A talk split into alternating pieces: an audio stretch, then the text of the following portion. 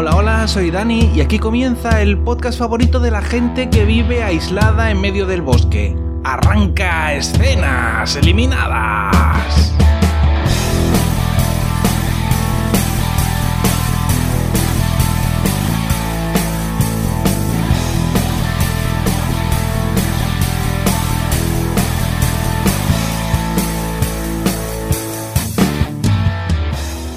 Esta semana os voy a contar el piloto de Tribus de Europa, una serie alemana que ha estrenado Netflix y bueno, básicamente se trata de una distopía posapocalíptica con algunos toques de ciencia ficción. La serie comienza con un texto que nos da un poco de trasfondo y nos cuenta que en el año 2029 se produce un apagón, un apagón permanente y que poco a poco los estados tradicionales empiezan a caer dando lugar a microestados que son las tribus que, nos anuncia el título, ¿no? Una chica está mirando al infinito desde un edificio en ruinas y nos cuenta que su tribu abandonó la ciudad y que se fue a vivir al bosque, pensando que ahí estarían más seguros.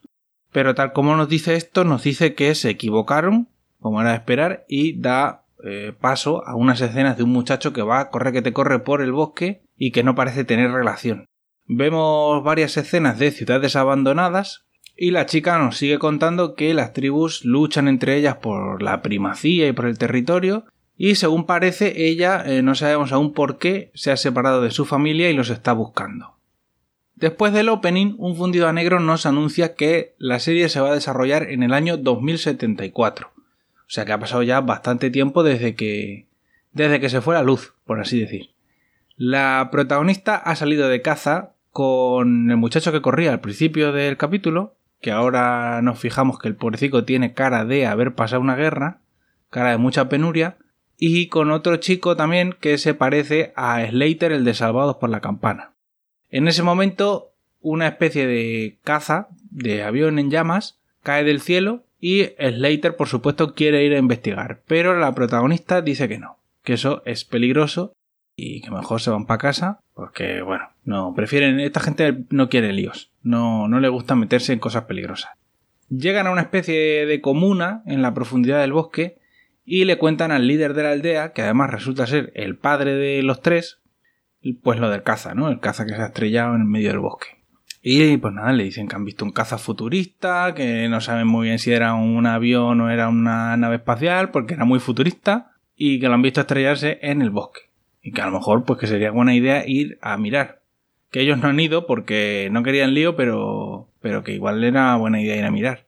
Y el padre dice que de eso nada, que él tampoco quiere líos y que no, ninguno quiere que la trama avance. Entonces le dice, hija, hija mía, esto mm, es una comunidad endogámica que vivimos aquí en medio del bosque y estamos muy a gusto aquí nosotros por nuestra cuenta, no nos mezclamos en los asuntos de la gente de fuera.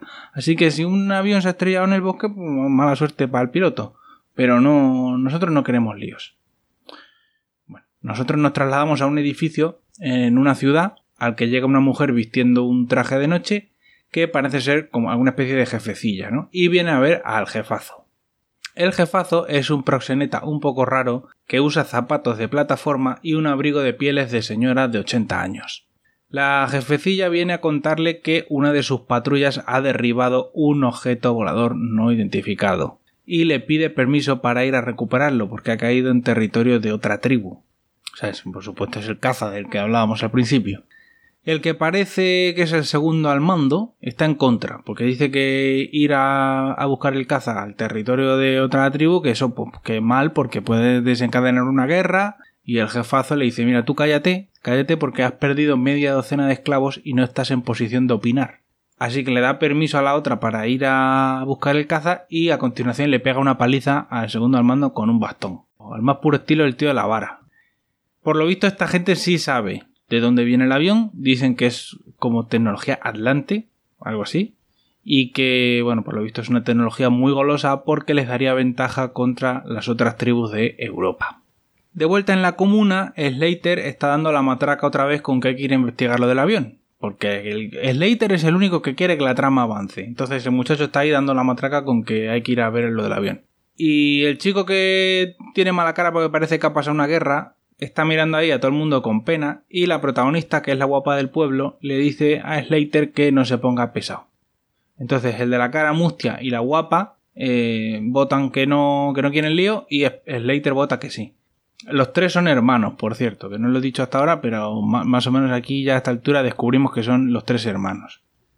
Bueno, esa noche en la comuna hacen una ceremonia absurda en la que le dan la bienvenida al círculo de los adultos al Caramustia, porque ha cazado un lobo en el bosque y eso significa que ya es mayor y puede votar y fumar y beber.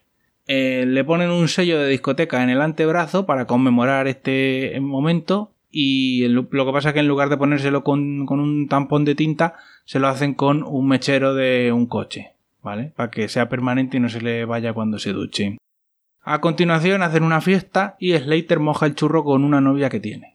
Pero antes de ponerse en faena le cuenta a la novia que tiene intención de marcharse del pueblo porque a él esto de la comuna endogámica en medio del bosque se le queda pequeño y quiere hacerse un Erasmus y ver mundo. Y la novia le dice, tú estás crazy de la cabeza Slater, fíjate lo que te digo, déjate de tonterías de que te vas a ir de la comuna ni nada, tú no te vas a ninguna parte.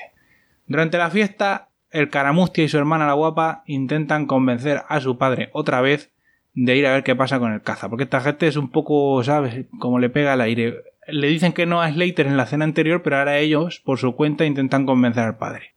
El caso es que el hombre lo reflexiona durante la noche y a la mañana siguiente decide que venga, que sí, que vamos a hacer que la trama avance y vamos a ir a ver eso del, avión.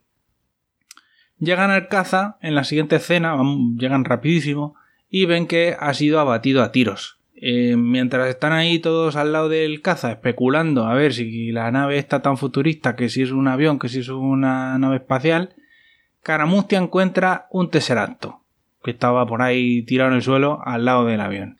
No, bueno, no, no, queda claro así en principio si es un tesseracto, el cubo de los Transformers o la caja de Hellraiser. ¿Vale? Eso ya a ver por dónde, por qué camino va la serie. Total, que el padre los manda a todos de vuelta para casa mientras él sigue buscando al piloto por allí por el bosque. Y los tres hermanos se vuelven, pero por el camino el Caramustia hace mutis por el foro y se va a una especie de panteón en medio del bosque, donde guarda una colección de tesoritos del mundo antiguo. Llámalo tesoritos, llámalo basura, porque lo que tiene ahí son trastos viejos. Y ahí pretende guardar el tesseracto con sus cosas en su nido de urraca, y se pone a mirar también unos recortes viejos de prensa que tiene sobre la catástrofe que provocó el fin de nuestra civilización. Y el muchacho pues tiene ahí en una pared puestas todas sus teorías, ¿no? Porque en realidad nadie sabe a ciencia cierta qué provocó, qué provocó aquel, aquella catástrofe. En ese momento unas toses nos anuncian que alguien más está con él en el panteón. Suponemos que el piloto, pero los guionistas nos llevan de vuelta a la comuna, donde Slater y la guapa están hablando eh, totalmente ajenos de que les falta un hermano. O sea, han llegado al pueblo y no se han dado cuenta de que se les ha perdido un hermano por el camino. La guapa le da una monserga a Slater para intentar que se le quite de la cabeza eso de irse del pueblo para el mundo. ¿Vale? Le, le, reafirma un poco la idea de que está crazy de la cabeza, como le ha dicho su novia. Volviendo con Caramustia, efectivamente el piloto está con él en el panteón y por lo que sea, cuando el muchacho entró, pues no notó que ahí había un señor cubierto de sangre tirado en un rincón no, no le llamó la atención cuando entró al, panteón. Bueno, el piloto dice que se le ha perdido el cubo mágico y que lo tiene que recuperar, que es muy importante. Y Caramustia se hace el loco, no dice ni media palabra de que ha encontrado el cubo. Eh, entonces le dice, mira, yo voy a ir al pueblo y te voy a traer medicinas, ¿vale? Para... Veo que tienes las tripas ahí colgando, voy a traerte unas medicinas, ¿sabes? que se te pase un poco esto. Y mientras tanto el padre de los chavales va con su hermano que su hermano es uno que lleva una especie como de garfio en lugar de mano. Pues van los dos a, a, un, a una hacienda que está más o menos cercana, donde vive otra tribu, que se llama los no sé qué carmesí. Y bueno, van ahí porque van a ver si esta gente tiene al piloto, a ver por un casual si lo tuvieran ellos, para no andar buscando por el bosque también a lo tonto, ¿no? Cuando llegan se encuentran una bandera puesta en la entrada que es de otra tribu, llamada la República. Entran en la hacienda y encuentran salpicaduras de sangre y cuando se adentran más en, la hacienda encuentran a todo el mundo muerto, ¿vale? Todos están todos, hay una masacre ahí, está todo el mundo muerto, menos un soldado que oportunamente todavía está agonizando y tiene fuerzas suficientes para contarles que esto lo han hecho los cuervos, que son los hombres del jefazo del abrigo de pieles. Y les dice que están buscando a un piloto atlante. Entretanto, Caramustia esconde el cubo en su dormitorio de la comuna, y cuando está por volver al panteón con las medicinas para el piloto, la hermana le da el alto. Le dice, ¿qué llevas ahí? ¿Qué llevas ahí en la mochila? A ver, enséñame. Y el otro dice, no, no, no llevo nada, no lleva nada. Y la hermana, no llevas nada, son porros fijos que son porros. A ver, vacía la bolsa. Total, que lo pilla con las medicinas y entonces Caramustia no tiene más remedio que contarle que ha encontrado al piloto. Los tres hermanos se van al panteón y construyen una camilla improvisada para llevarse al piloto al pueblo y salvarle la vida. Cuando el piloto ya está estable, Caramustia le lleva el tesseracto y le pregunta qué es. Entonces el piloto le cuenta que es un mensaje para su gente y le cuenta que un peligro viene desde el este y que, que tiene que volver con su gente para avisarles de que un peligro del este muy malo. Y bueno, no nos lo dicen, pero claro, como todos nosotros vemos muchísimo Antena 3, sabemos que el peligro del este, ¿qué es? El comunismo. El comunismo, claro, está claro. Que viene a comerse a nuestros bebés. Eh, a todo esto, el padre vuelve a la comuna, contando lo que ha visto en la hacienda de la otra gente, todos los cadáveres y eso. Y, le dice que le cuenta ahí a la gente del pueblo que, los cuervos estos, los del, los del jefazo del abrigo de pieles, que van buscando al piloto y que hay que echarlo del pueblo. Que nos da igual que haya que habido que suturarle las tripas, que hay que echarlo del pueblo, que van a venir los cuervos a buscarlo. Por si acaso empiezan a armarse todos, por, no vaya a ser que aparezcan antes de tiempo. Y evidentemente aparecen antes de tiempo eh, aparecen los malos que se snifan un bote de pegamento cada uno, no sé muy bien por qué, y atacan el pueblo. El padre de los protagonistas intenta negociar con ellos y decirle que, que, sí que les da el piloto, que cero problema, que no tiene ningún problema en entregar a una persona herida, pero que por favor que lo cojan y que se vayan y no molesten. Pero a los malos esto del pacifismo, por lo que sea, pues no, no les gusta y deciden atacar el pueblo igualmente, también por darle un poco de salseo al capítulo, ¿no? Caramustia entra a ver al piloto, a la enfermería, y por alguna razón el piloto se está desangrando otra vez. No sabemos qué ha pasado ahí. Y el piloto le dice, mira, mm, tienes que llevarle el tesseracto a mi gente. Tienes que llevárselo, prométeme que le vas a llevar esto a mi gente porque es muy necesario para que la trama avance. Y el caramustia le dice, venga, sí, yo, yo le llevo el cacharro este a tu gente. Entonces el piloto programa el cubo para que guíe al chaval hasta los atlantes. Como que al principio era un mensaje, pero ahora por lo visto hace más cosas. Y el caramustia coge el cubo y sale corriendo antes de que le pillen los malos. Esto ya enlaza con el principio del capítulo, porque el caramustia al principio del capítulo andaba ahí corriendo por el bosque. Bueno, pues eh, aquí enlaza.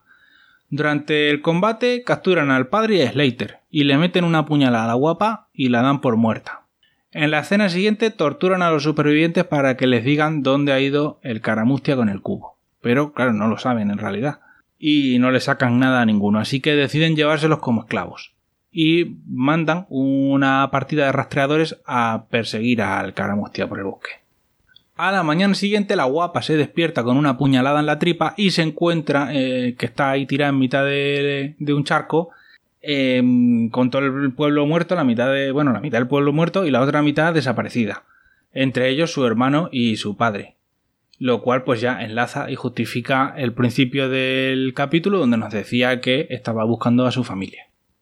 Y con eso pues nada, termina el primer episodio de Tribus de Europa. La primera temporada son seis capítulos y bueno, el piloto no pinta mal.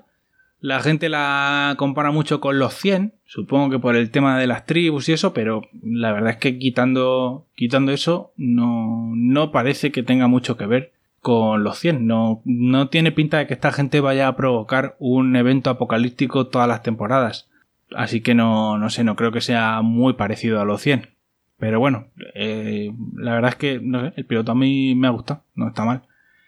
Recordad que en la web escenaseliminadas.com podéis encontrar todos los programas antiguos de escenas eliminadas. Y si queréis contactar conmigo, me podéis localizar en mi cuenta de Twitter, escenitas. Hasta la semana que viene.